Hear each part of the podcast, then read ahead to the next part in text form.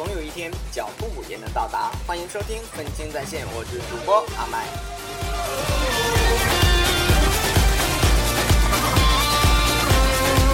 满天世界杯，不管你是童叟无欺的真球迷，还是以假乱真的伪少们，朋友们围观涨姿势，穿越八四年的大力传奇，告诉你世界杯是怎么来的。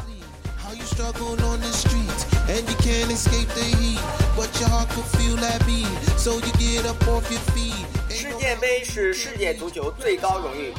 随着世界杯的出现，两个代表着胜利的奖杯也相继问世。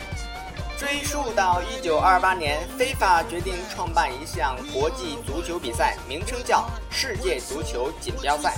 发起者是当时的非法主席法国人朱利斯·雷米特。1930年第一届比赛在乌拉圭举行，雷米特委托法国著名雕刻家亚伯拉弗勒尔给未来的冠军得主做一个奖杯。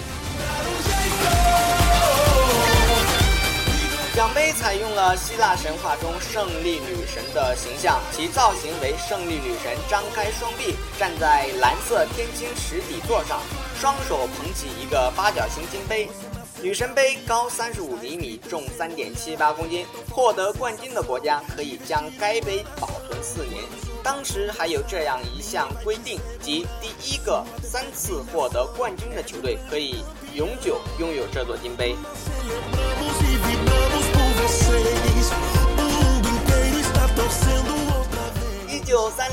东道主乌拉圭在第一届世界杯上赢得了女神杯，而一九三四年的世界杯则是在大独裁者墨索里尼的阴影之下举行的。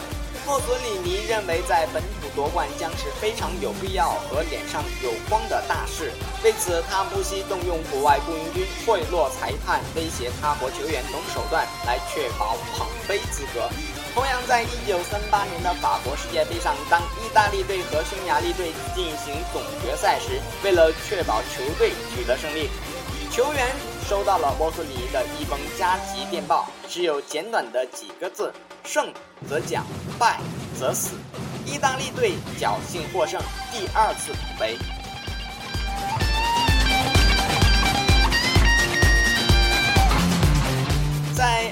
的影响下，世界杯停办了十二年。二战接近尾声时，纳粹德国占领了意大利。时任国际足联副主席巴拉西把奖杯藏在他的床下的鞋柜里，这才使他幸免于德国的劫掠。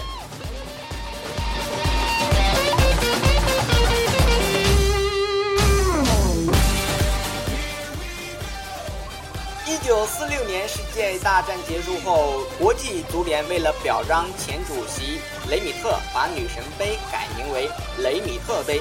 世界杯在一九五零年得以重新开战，杯在各个冠军国的轮流保管下，度过了十六年的平静岁月。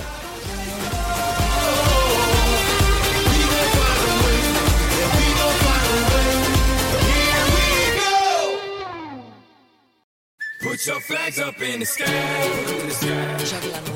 And wave 'em side to side,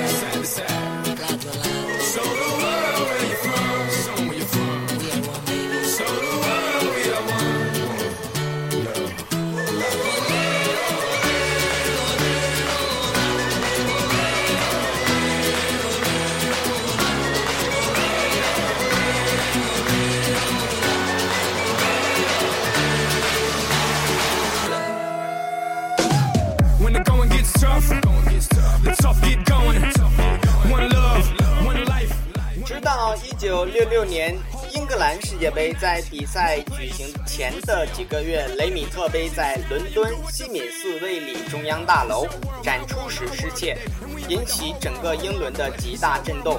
英国的警察倾巢出动，在全国范围内搜索奖杯的下落。奖杯失踪一周后，被一只名叫皮克勒斯的狗在伦敦南部的一处灌木丛下找到，狗的主人高柏为此得到了三万英镑的奖金。皮克勒斯也得到了一块肉骨头的奖励，他和他的爱犬更成为了世界杯的英雄。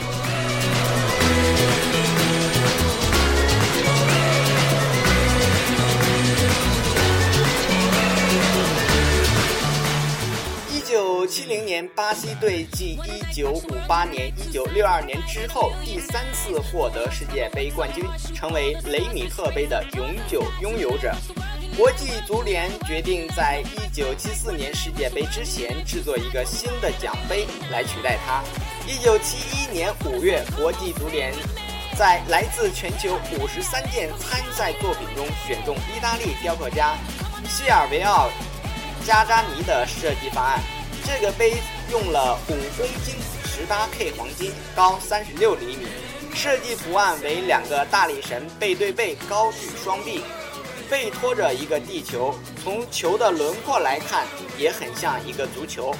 杯身上预留了十七届世界杯冠军名字的位置，推算可以一直用到二零三八年。迄今为止，德国。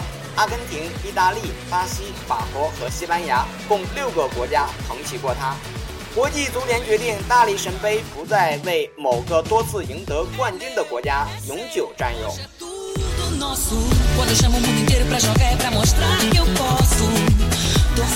那个留在巴西的雷米特杯的命运却十分悲惨。一九八三年，已经被巴西永久占有的雷米特杯第三次失踪。一个蒙面盗贼闯进巴西足球协会办公楼，将奖杯偷走。巴西视之为国耻，并且重金悬赏。这一次，他没能幸免于难，至今仍然下落不明。外界认为雷米特杯有可能已经融化成黄金出售。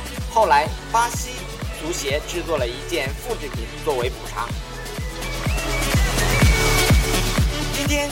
二零一四年世界杯正在如火如荼的进行中，新一届冠军将被铭刻在大理石碑上。